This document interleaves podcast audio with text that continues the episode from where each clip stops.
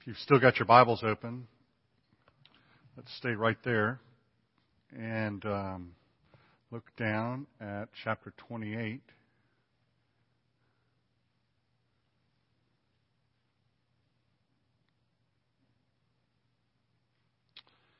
Chapter 28, verses 1 and 2.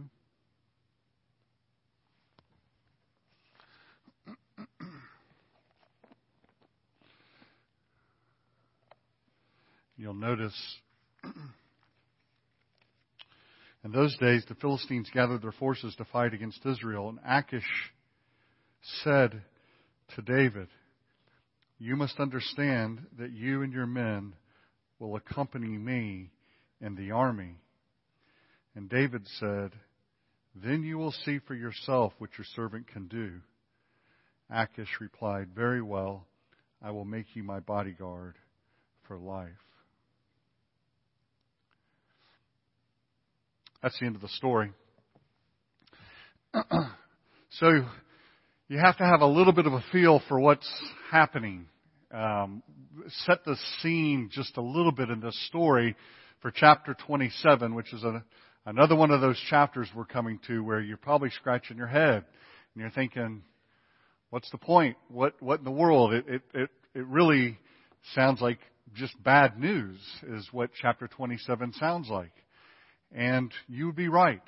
It is bad news. Um, and the title of the, of the, sermon that you have in the bulletin is Faltering Faith. I'm going to change that a little bit, and we're going to call it David's Faltering Faith. And, um, and we're going to look at it under three points. The first one is going to be David's dilemma.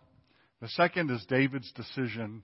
And third, David's deception. David's dilemma, David's decision, and finally, David's deception. So let's just get a little bit of the scene. In chapter 26, David had the opportunity again with Saul sleeping in the midst of all of his men. He had the opportunity to take Saul's life. Now Saul has been pursuing him for some period of time. It's made David's life absolutely miserable two chapters prior to that, in chapter 24, you'll recall that, that Saul goes into David's hideout to use the restroom facilities, and David clips off a piece of his robe and then shows it to him as if to say, hey, I had you in my clutches. I could have killed you. My men wanted to kill you. And yet, I will not lay my hand on the Lord's anointed. Well, the pursuit continues. And Saul is pursuing David. David's life is miserable. And, and remember, it's not just David. It's David, his 600 men, and their families. And this is a, this is a large contingent of folks that David is having to keep up with. It's not as if, you know, it's Saul and David playing hide and go seek in a large geographical area. It's Saul and his men seeking after David and his men and their families. And so they're constantly on the run. Saul at any given moment knows exactly where David's encampment is. It's not a secret. It's just how are the forces going to meet up in order for Saul to accomplish what he wants to accomplish. And you can't lose sight of what it is Saul wants. Saul wants to kill David. That's where David is at. So we get to um, chapter 26. And if you'll just look over at one verse, verse 12. This is the moment David is in Saul's camp. And it's it's just plain as day. He has the opportunity. And the text tells us, so David took the spear and the water jug near Saul's head and they left. And no one saw it and no one knew about it, nor did anyone wake up. They were all sleeping. Why were they sleeping? Because the Lord had put them into a deep sleep. And then as you look at the rest of chapter 26, what you'll see is that there's another encounter in which Saul and David are essentially face to face. And David's saying, hey, give my Lord his spear back. Hey, give my Lord his water jug back that we took from him while he was sleeping last night. And Saul knows David had him. And they walk away from that scene. And then we get David's dilemma. And here's David's dilemma. David's dilemma is he's been on the run. David's dilemma is he's tired. David's dilemma is he's scared. David's dilemma is he's fearful about what is going to happen to him. He is anxiety riddled with what it is that's taking place in this relationship with Saul. And even though he's had two opportunities to kill Saul, he didn't take them. Saul still pursues him. Saul is saying one thing with his lips. Okay, at the end of 26, Saul is saying to him, David, I've done wrong. Please just come back to the house, right? But what is, what is going on in David's mind? I can't trust you any further and I can throw you. And so David is, he's not interested in going back with, with Saul because he knows what Saul's intentions are. He knows it's not over, eh, trying as hard as he can. And so David has a dilemma. Where do I go? What do I do? And what are his options? Well, if we're to believe 26:12 and the promises of God that have come all the way through the book of Samuel, what does the Lord promise Samuel? Has he promised protection? Has he promised him multiple ways? Has he promised Saul? I mean, uh, David, you'll be the king? Yeah. Those are the promises that God has given to him. And so, on the one hand, he can go and he can trust the promises of God. He can think back to just chapter 26 verse 12 when the Lord threw the entire camp into a deep sleep and let David sneak in and steal the water jug and the spear by Saul's head. He can just think about that, a miraculous work, if you will. Or he can look at his men, he can look at his fear, he can look at his heart, he can look at all the possibilities, he can feel all that anxiety. There was no Lexapro. Okay? He can feel all that anxiety, and he has another option. And the other option is he can take his men and their families and his family, and he can go back to the land of the Philistines, to Gath. That's David's dilemma. And maybe you're looking at that. You're thinking, ah, you know, not such a dilemma. Just trust the Lord. Right? I meet people like that sometimes. Not so easy. Right? Yeah. Just trust the Lord. Well, we just sang about it, right? I mean, isn't it just, just, just trust Him? I mean, look at all that's happened to David. I mean, surely by this point, he should be at the point in his life where you just say, look, the Lord's got my back, and this is all going to work out. Romans 8:28. He's going to work it all out together for my good.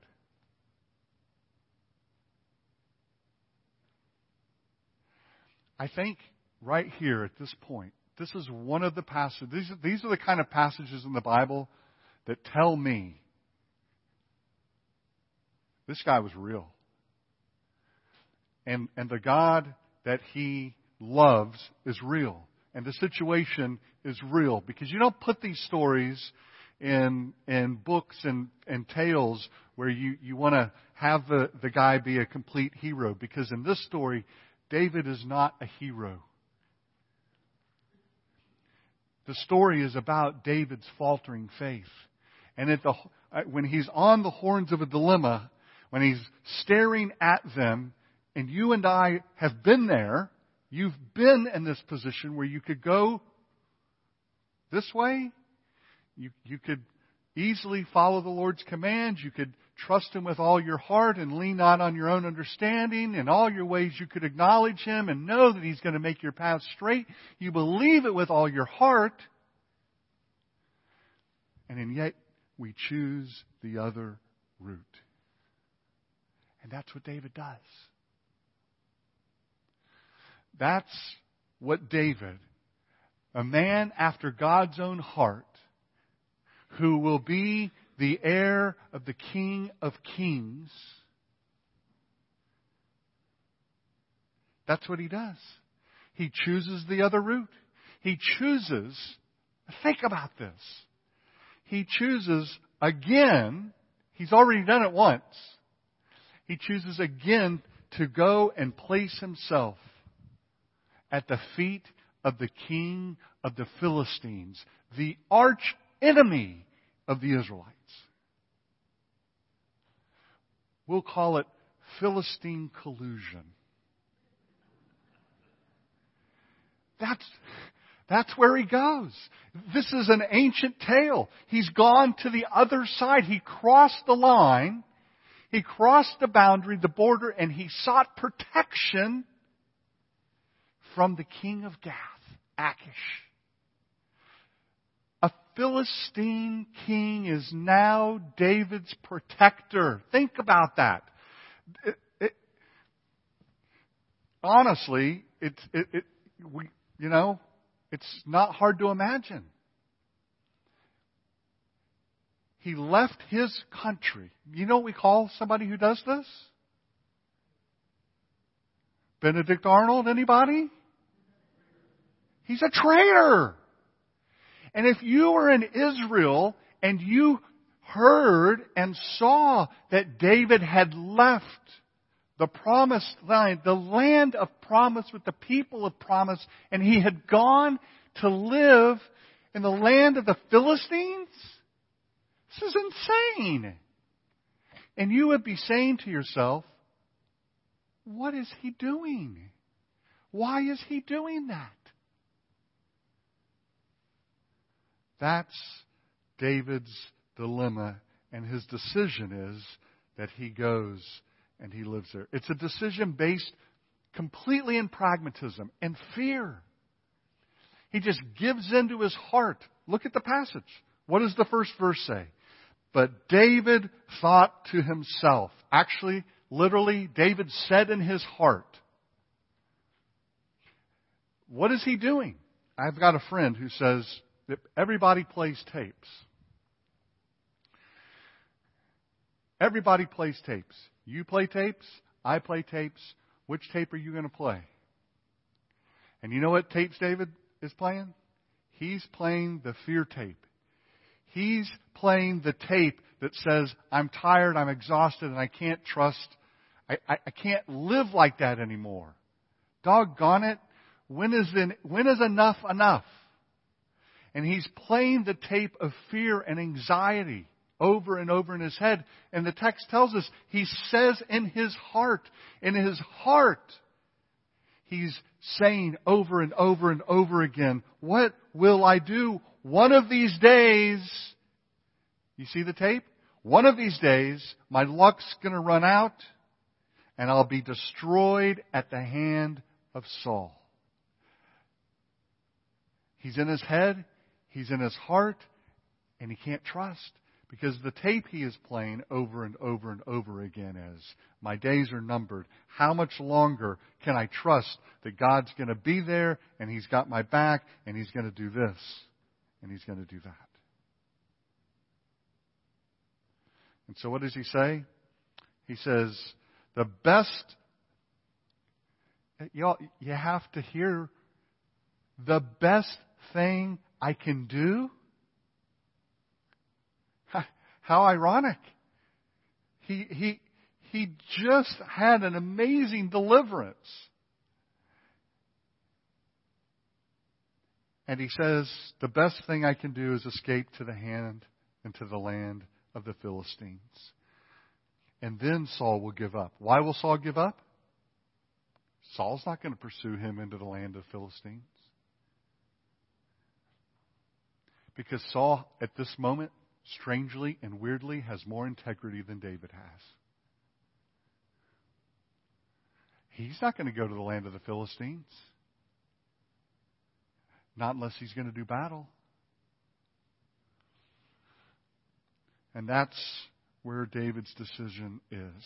It's a failure to trust the promise of God.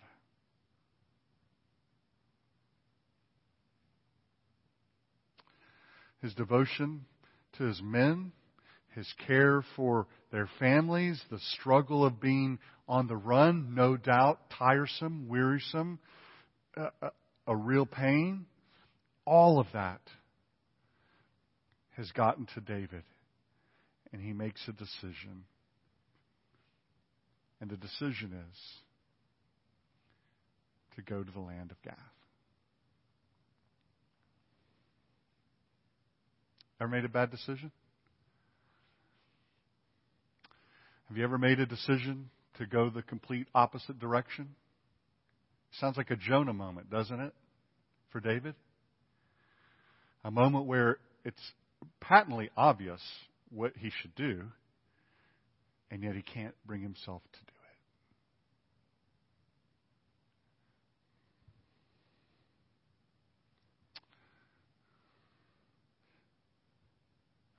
What we say in our hearts matters. It's not just it's not just what comes out, okay? It's what's going on in here. That's why Jesus says, out of the overflow of a man's heart he speaks. See, David's heart at this moment is not wrapped up with God. It's interesting that there are no Psalms written in the period. You'll recall that there were there are at least three Psalms written when David went to Gath the first time. When David went to Gath the first time, he went alone. And you'll recall he got there and they were like, hold on a second. Isn't this that David guy? We've heard stories about him. And remember they, they, they played, they actually played a tape of the music that they sang. Recall? David, or Saul has slain his thousands, David his tens of thousands, and they, and, and so D- David then goes in and he, he plays crazy. David wrote three Psalms about that incident. You can go read them. They're paeans of praise to God in the midst of making a poor decision. David spends 16 months living in Russia, the land of the Philistines at this point. Okay? His arch enemy. 16 months, not one psalm. What does that tell you? That tells you when David made that decision and he went into the land of the Philistines, he and God weren't linked up. They weren't synced up. David spiritually was in a really bad place. Sometimes we're in really bad places. Sometimes we make really bad decisions. David, a man after God's own heart, has made and is making a really bad decision. There's another irony in the text. Look at it. It says,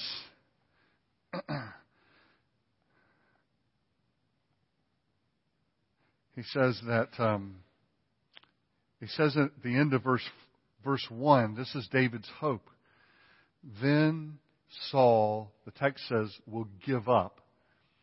The, the better translation is, then Saul will despair. He will despair. Let me ask who has greater despair in the passage right now, Saul or David? I would think it's David.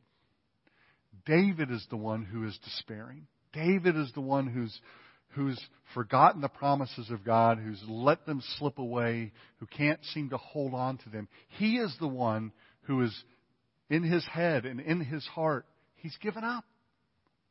It's too hard.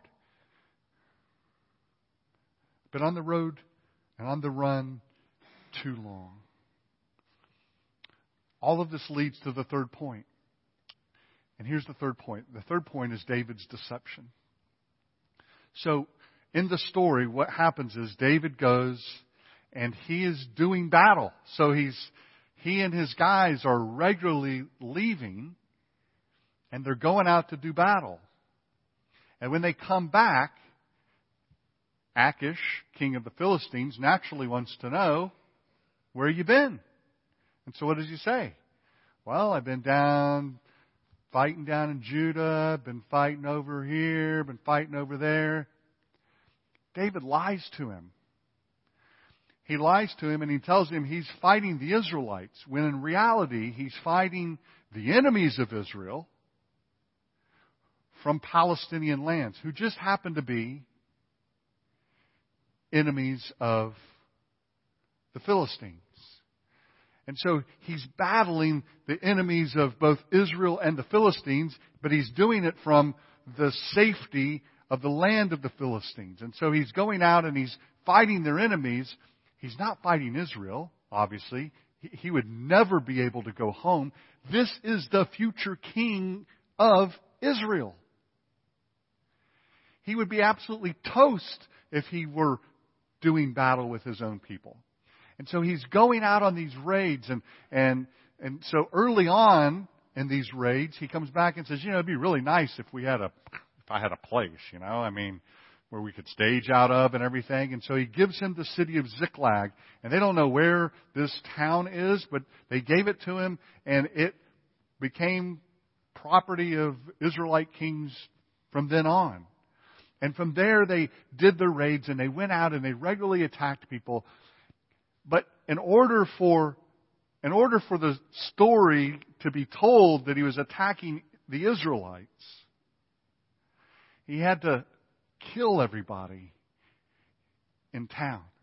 So he would go and do a raid, and instead of just fighting their warriors, they would go and fight their warriors, and then they would lay waste to everyone in the town.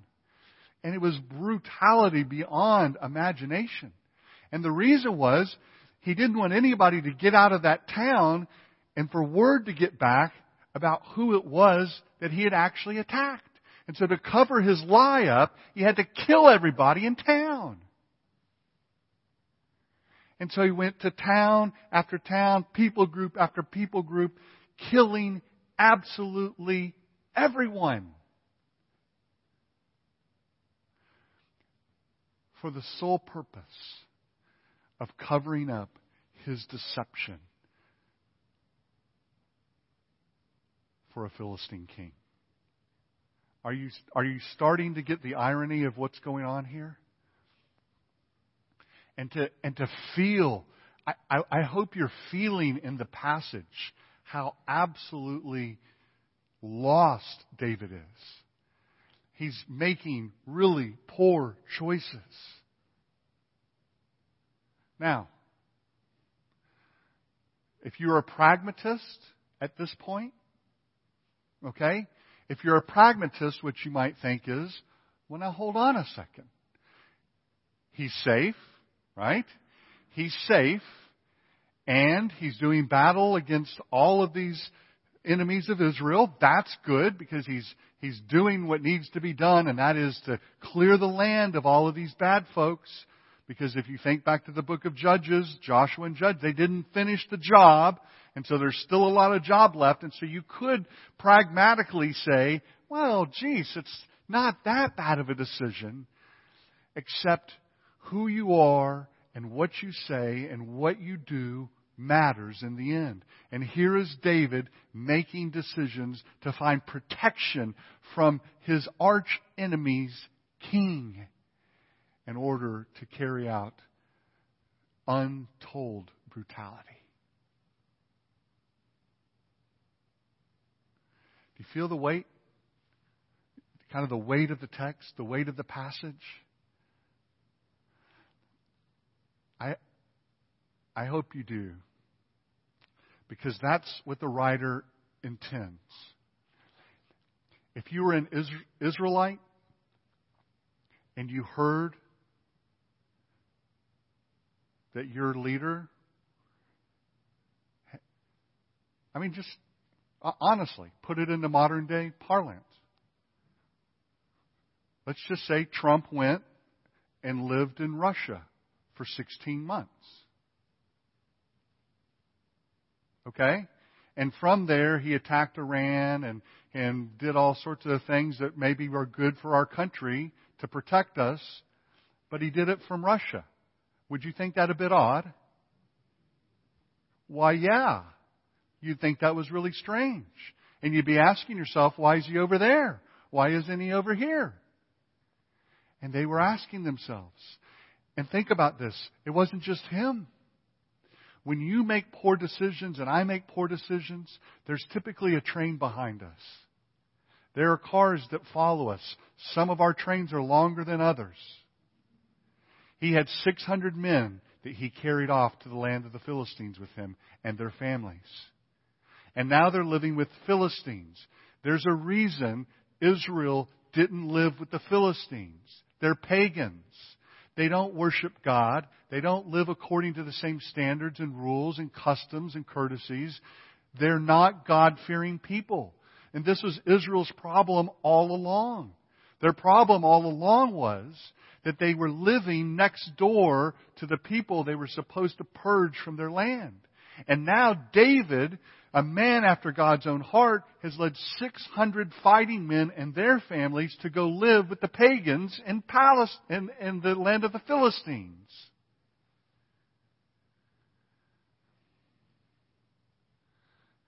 And it's a dark, dark period.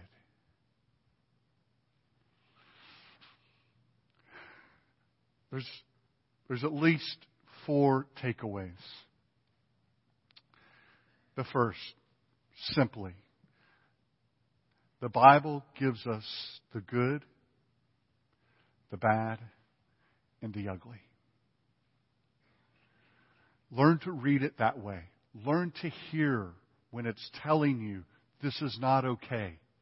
The text doesn't have to come out and say, David royally screwed up in 1 Samuel 27. The, the, the, author doesn't have to tell us that. He expects us to read between the lines to know who the names are and who the people are and, and to understand this isn't okay. But the Bible is painting for us a very real portrait of one of us. David isn't a superhero. The, the, the theme of David's life isn't, hey, be like David, a man after God's own heart. Okay. How's that going to work for you? Part of it is, here is David. David needs a Savior just like us. Here's the second thing that this text does for us. We're only in 1 Samuel 27. I don't know if you've read ahead, but there's a few more things that are going to happen in David's life. And 1 Samuel 27 begins to set the stage for us, and it helps us understand what is coming. David was a sinner, just like you and I are sinners. David was a man in need of redemption, just like you and I are. Did he love God? Yes. Did he struggle? Absolutely. And he is going to have more struggles. But there is a glorious message behind all of that. And, and 1 Samuel 27 is setting the stage for what God can do in the life of a person who's a failure and a sinner.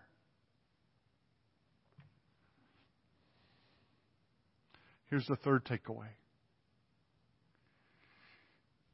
you and I have a natural inclination to put our hope in people.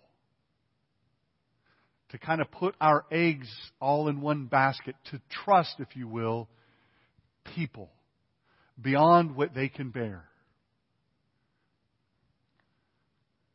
Part of the takeaway in this chapter, I think, is it's, it's a losing proposition to put your hope in a man, a woman, because they will always, always, always fail you. And this, in this story, there is great failure. I just, I just alluded to it. David has absolutely failed the men who trusted him. He has failed his family. He, he's brought them into the worst place possible. Maybe somewhere in there, part of their job was to look at David and go, hey, this isn't okay. Right? There has to be there has to be a wake up moment sometimes for us where we, we look at each other and we have that ability, as, as Tim Keller says, right? We, we deputize some people in our lives who, who can say to us, that's right, imperfect people who can be alongside us and can say to us, hey, that's not okay.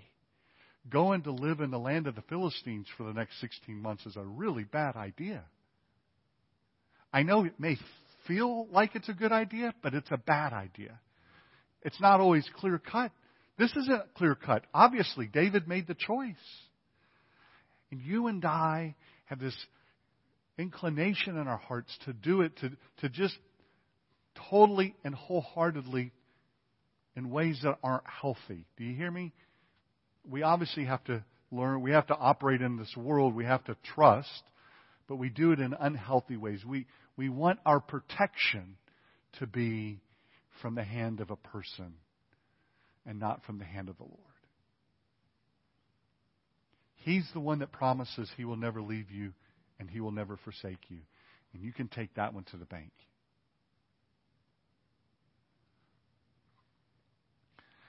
And that leads to the, to the last point, and that's this. Your faith, my faith, most properly should rest in one person who can do that for you. And that's the person of the Lord Jesus Christ. Jesus is the only one who has said to you, Trust me. And you can trust him. All the way with your salvation. Because ultimately, we're talking about eternal life. We're talking about you being right with God. And there's only one person who can make that happen, and that's Jesus. David couldn't make it happen.